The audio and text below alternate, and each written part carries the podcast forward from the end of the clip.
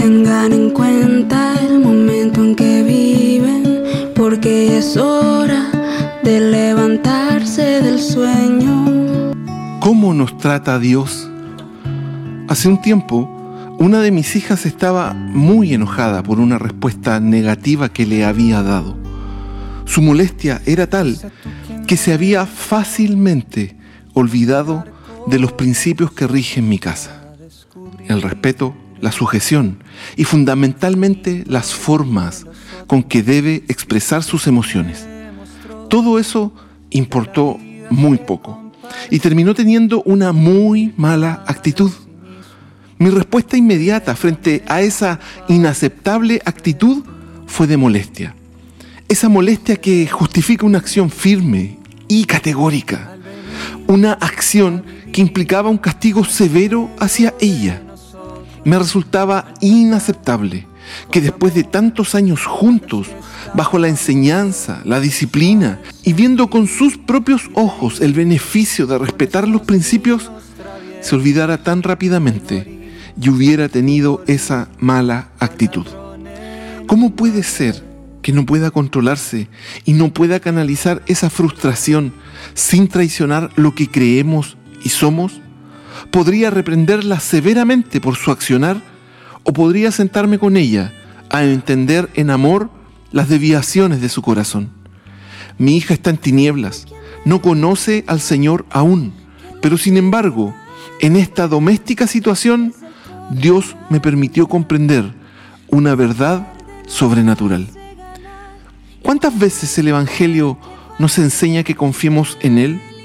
¿Cuántas veces Jesucristo prometió guardar nuestra vida mientras estemos en el cuerpo?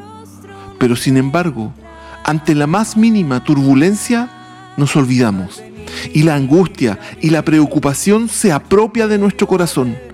Toda una vida de cuidados y fidelidad y en la primera circunstancia nos olvidamos de su fidelidad.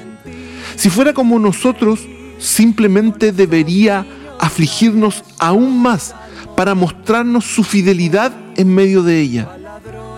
Pero sin embargo, nos prepara paulatinamente, con pequeñas dosis de situaciones para irnos capacitando para la siguiente prueba y administra por medio de su gracia su enseñanza y formación en nosotros.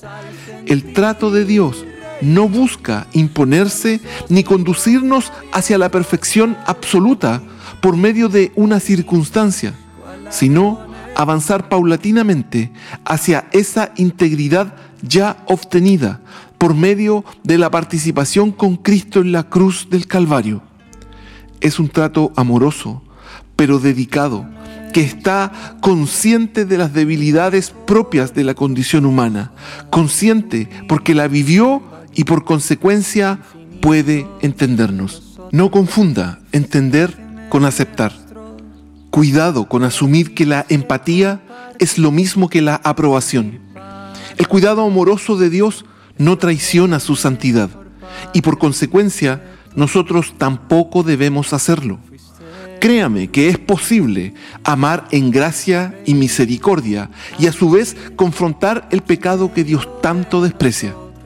Es posible. De la misma forma que un padre reprende en amor a su hijo por comer algo que le daña, así también Dios manifiesta su amor guiándonos en medio de la corrección y la disciplina. Es posible. Pide ayuda. Podemos ayudarte.